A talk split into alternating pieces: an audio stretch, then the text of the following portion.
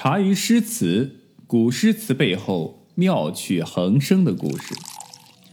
再次被人诬告贪污啊，涉嫌贪污这个二十万贯，金额巨大，一律呢是当斩。幸好朝廷派去的监察御史啊是一个好人啊，就救了咱们的刘长卿。虽然大家都知道刘长卿是被冤枉的，但是碍于郭子仪的权威和面子，那只得将他判罚去睦州任司马。再次死里逃生的刘长卿，在贬职的路上曾经写过一首诗啊，是送给秉公办案的这个监察御史。这首诗里面其实更多的是表达了刘长卿对这位好人的感激之情，以及对自己仕途的一种灰暗的前景的一种怎么说呢？啊，也不能说是担忧了，更多的来说是灰心丧气啊。这首诗大致是这样的：地远心难达。天高傍一城，羊肠流复彻，虎口脱鱼生。直是偷金网，渔家绝域名。一言知己重，片意杀身轻。啊，这就是刘长卿留给这位好心的监察御史的一首诗啊，虎口脱险，然后呢，这个直抒自己的冤枉，然后虽然说。想要表达一种感谢，但是自己戴罪之身啊，贬谪之行啊，也没有办法近距离的面对面的对这位好心人进行一个感恩和报答，只能是表露在这个诗里边了啊。整首诗听起来呢，既是感觉啊，就是啊后怕，然后同时呢也是感激、伤感、落寞，觉得委屈啊。那么继续前行吧。啊，反正被贬谪了呢，也只能继续的往前走了啊。这个睦州司马啊，这个职位啊，听起来还是挺好听的，但是懂内行的都知道这是一个闲职。此时的刘长卿已经五十多岁了，对官场的起伏其实已经看得很淡了啊。但是他依然是不甘心的，人生两段无故的冤情，足足耗了十六年，占据了他一半的这个事业生涯。他的诗里边呢，也多是悲苦意象啊，比如说有荒村野桥、落叶古路、寒山孤舟。有学者称他为闭门诗人，因为他的诗歌常常描述的就是闭门。这个闭门呢，又另外的一个词儿叫掩飞。比如说有一首诗叫“寒灯隐虚有，暮雪掩闲飞。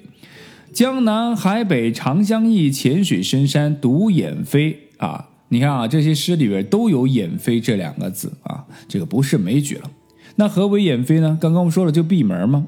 啊，还有一个解释方式就是欲拒还迎啊，可以来做解释。这是刘长卿两种思想冲突所产生的一个碰撞意象啊，一个是想当官儿，想在仕途上有所发展；一个是觉得现实太灰暗，不如隐居山林。啊，所以说是这样的一进一退的两种思想的一个碰撞，所以说就是这种掩飞的一个形态，啊，毕竟十多年的这个仕途坎坷，让他是万念俱灰、孤立啊而又失落。门外是仕途，是朝廷，他是抗拒的。刚刚我们也说了，可内在作为文人的担当，作为世子的执着，又让他难以放弃对仕途的一个追求。所谓掩飞，不过是虚掩。一旦门外有东风吹开这个房门，刘长卿依然会义无反顾地跨门而出。无奈啊，这命运捉弄，刘长卿一出门迎来的都是啊当头棒喝啊，并不是笑脸相迎啊。此乃刘长卿的第四层愁，碌碌无为之痛。面对这样矛盾的痛苦，刘长卿借着朋友的遭遇，将自己呢一分为二。其实这个朋友啊，就是他的另外的一个人格，他对自己写的，着笔写下了一首叫做《谪仙怨晴川落日初低》的诗句。晴川落日初低，惆怅孤舟解斜，鸟向平府远近，人随流水东西。白云千里万里，明月前西后西，独恨长沙折去。江潭春草萋萋，这首诗啊，整体描写出了一个晴朗的日子啊。斜阳低挂在天边，一叶孤舟载着友人离去，此刻是何等令人惆怅。鸟儿在平旷的原野上远近的飞翔，好似人随流水各奔东西。愿白云将自己的思念带给千里万里之外的友人。愿那一轮明月载着我的愁思，随着溪水带到友人身边。有人贬谪去的苦恨，让人难以言状，就如那江边繁茂的春草一样，杂乱而无际。啊，这首诗我刚刚说了，它是刘长卿将自己的人格一分为二，实际上是自己写给自己的诗。啊，整体上来说，这首诗如果说我们要来分析它的话，其实它是上下两个篇章，上篇章是回忆之语，再现当时送别梁耿的这个情景。借梁耿的情景来，哎，抒发自己的一个情感啊。梁耿是他的一个朋友，但是这个朋友，我觉得更多的是，刚刚我们说了，是刘长卿自己的另外一个人格啊。在一个晴朗的傍晚，夕阳低垂，斜晖映照在河水上，一派晴明的色彩。然而有人打个引号啊，却要在此时远去了。晴川历历可见，但见那一叶孤舟载着浓重的离愁，徐徐离去。他们从此天隔一方，这样怎不使人万分惆怅？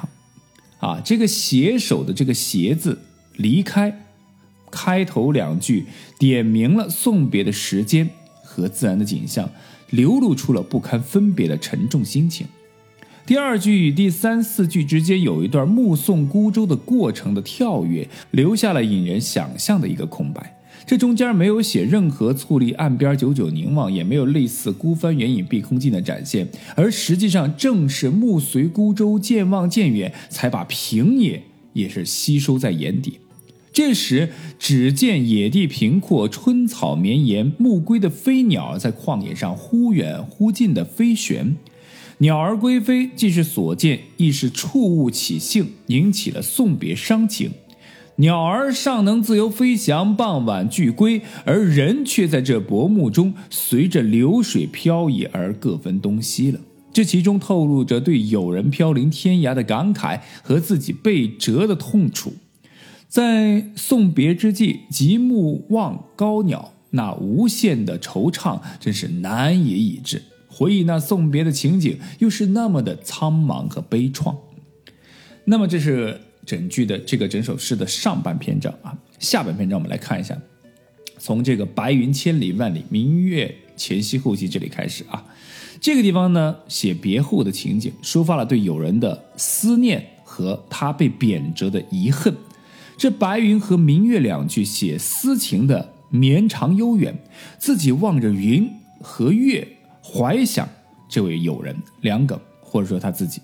千里万里壮关山之阻隔南越，前西后西壮自己所处之境地。韶西有东韶西与西韶西之分，放眼能见的只有漂浮在万里长空的白云，而有人在何方呢？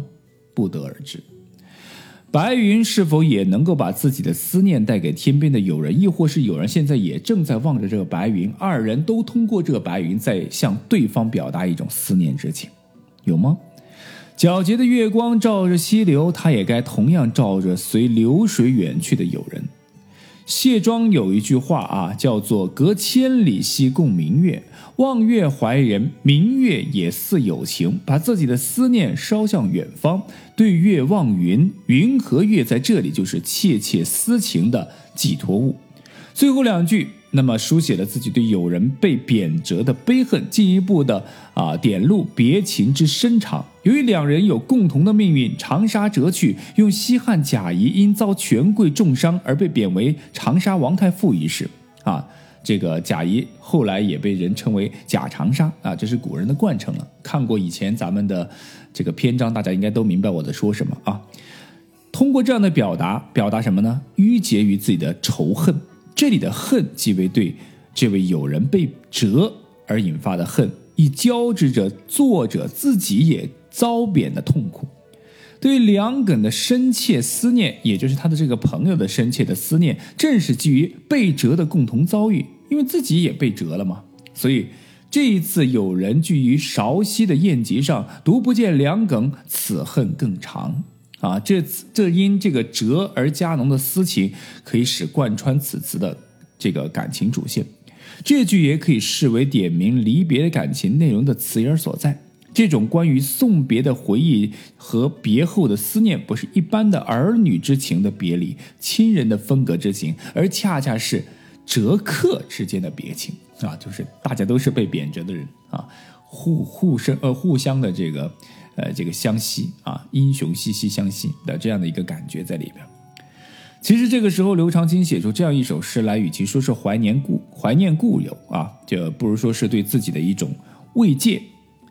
贬谪固然是好朋友梁耿，自己呢，自己不是也贬谪的那个人吗？梁耿是他的朋友，也是自己啊，所以说都好不到哪哪儿去啊。两次被冤枉，两次死里逃生，两次被贬谪偏远山区，自己的人生已经不能够用坎坷来形容了，简直就是糟透了。